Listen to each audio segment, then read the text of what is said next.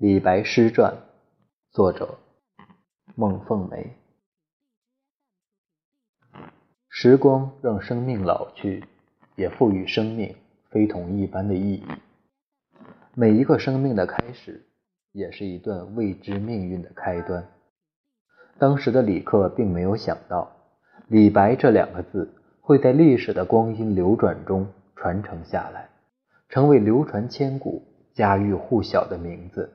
成为锦绣盛唐中一个璀璨的标识，成为民族魂里永远活着的谪仙。他为后世子孙造就了无数浪漫仙逸的梦境，而他的人生也是一个浪漫而真实的传奇。李白在诗中从未提及自己的母亲，所以他母亲的身世也就成为了一个谜一样的存在。蛰伏在后世人心里。你是一朵有灵性的花，会在人们的思索中开出各色的美态。人们不禁会想，是怎样的一个女子随了李克，然后孕育出了半个盛唐的见证人呢？李白那双明亮如星光的多如恶虎的大眼睛，又是否来自于他的母亲？然而。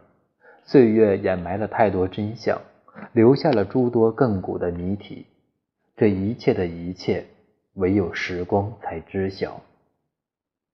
李白的兄弟姐妹很多，其中有一个名叫月圆的妹妹。李月圆比李白小两岁，据说是个貌美娇俏的才女。儿时，月圆和李白一起跟父亲李克读书，平时也喜爱吟诗作对。偶尔，妹妹月圆还会比李白略胜出一筹。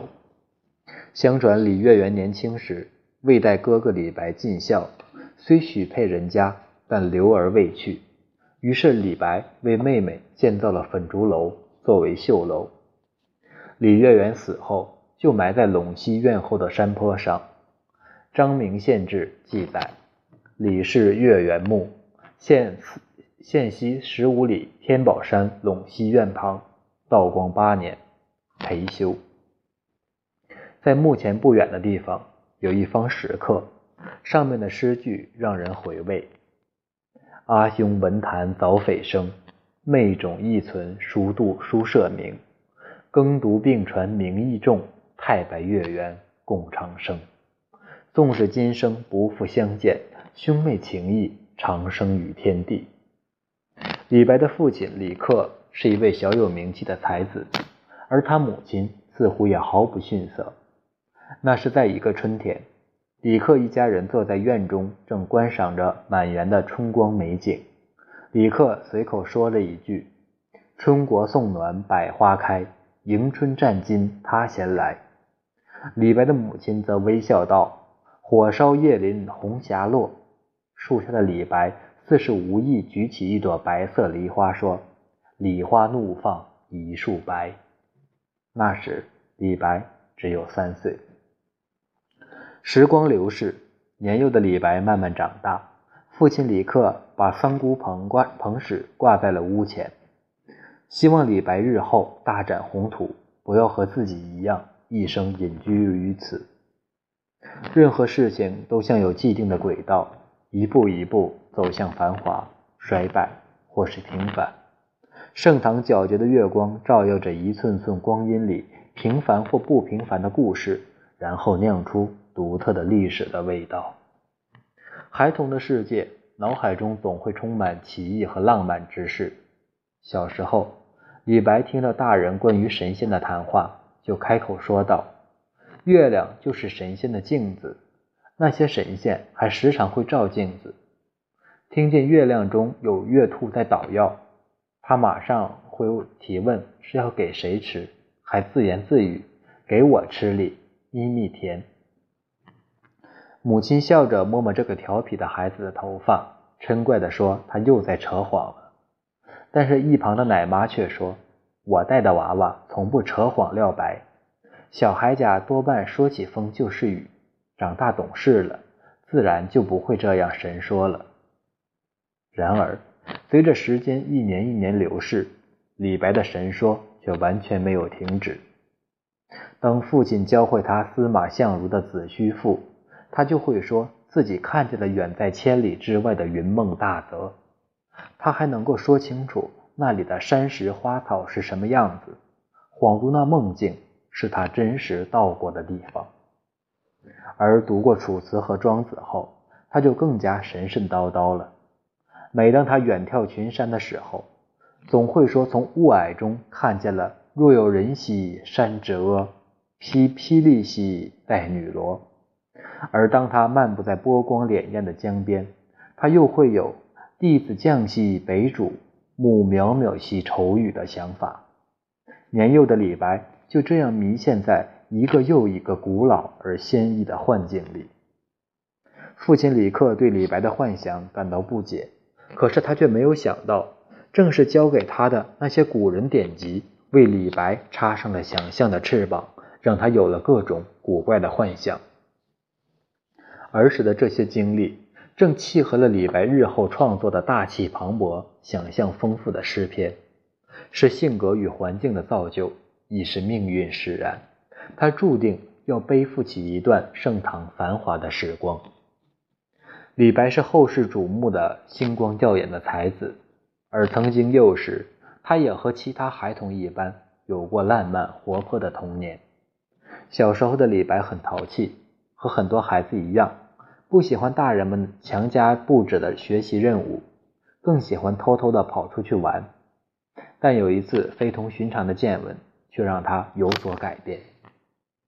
有一次，当李白偷偷的从无聊的课堂溜出来，到河边玩耍的时候，他看见一位婆婆在石板上磨着一根非常粗的铁杵，好奇心油然而生。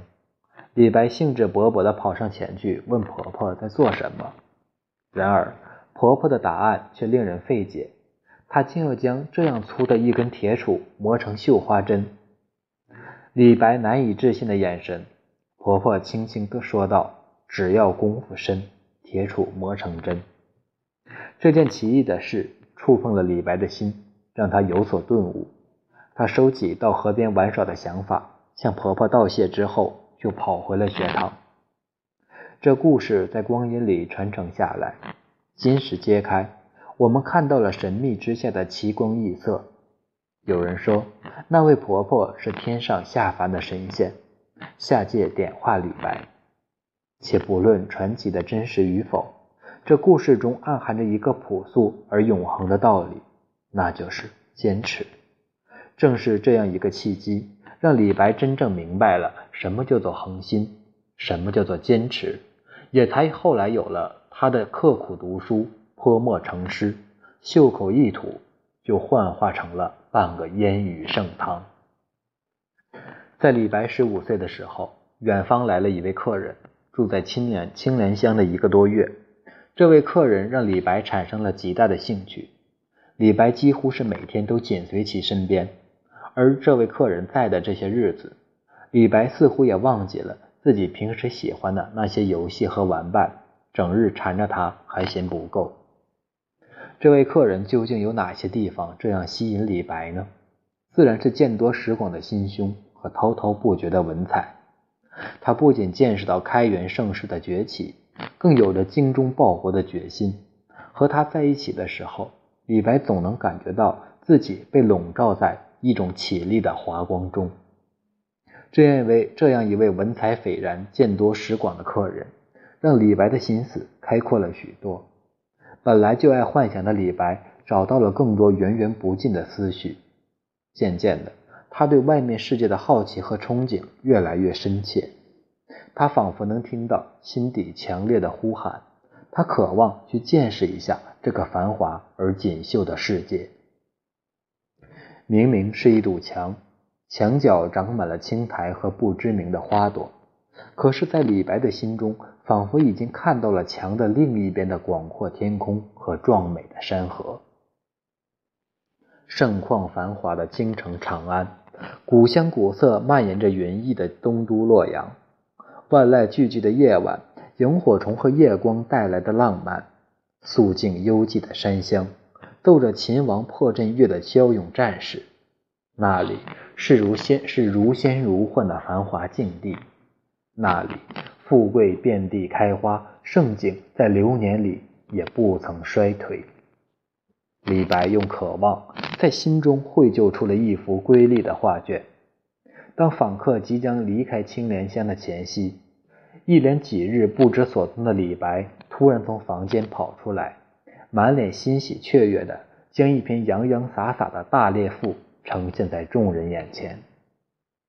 海晏天空，万方来同，虽秦皇以汉武兮，复何足以争雄？访客反复诵读几遍，越读越觉得大气磅礴。明明没有见到过，明明没有任何经历，却将那些真实写得入木三分。他忍不住边读边圈点，再看看眼前这个少年，便觉更多了几分灵气。李白只是听这位访客讲了一遍，便像亲眼见过一般。访客感慨叹：这大概……便是文心雕楼中所提到的神思之神通吧。访客告别时，激动地对李克说道：“令郎绝非池中之物。”李克笑着答道：“青莲香或许对于他来说，真的有些太小了。命运是个神奇的东西，从生命的开始，便为传奇埋下了伏笔。纵使山水波折，每一个人。”都将到达属于自己的彼岸。贝多芬是为音乐而生的，即使命运多舛的他丧失了听力，但还是孜孜不倦的在音乐的世界中创造了自己的天空。梵高因为不受人们的赏识，最终走向了自残的道路，但人们却无法否认他那独有的细腻狂野的笔触与色彩的配合。并不仅仅是靠努力就可以做到的。从他生命开始之时，涓涓流淌在他血液中的，便是艺术。李白的生命中，无疑被嵌入了诗的灵魂，还有一个朝代的气魄。命运锻造了他放荡不羁的性情，而豁达与经历，无疑是造就他的诗文与众不同的原因。十五观其书。作赋凌香炉，李白的才华绝对担得了此言。强烈的渴望呼之欲出，李白知道是时候出去见识一下，在这个小村庄里他所见不到的风景了。于是，跟随着岁月的风雨交替，他便开始了生命的流转。一开始，他先是在附近的一些小州县到处逛了逛。随后，他去了锦州州州治所在的巴西，龙州州治所在的江油，以及建州一夫当关，万夫莫开的剑门。就这样，他渐渐地走过了很多地方，寻到了一些故事，也经历了自己真实的人生。在风雨人生路上，他渐渐地丰满了自己的羽翼，随之，他生命的疆界便更加广阔了。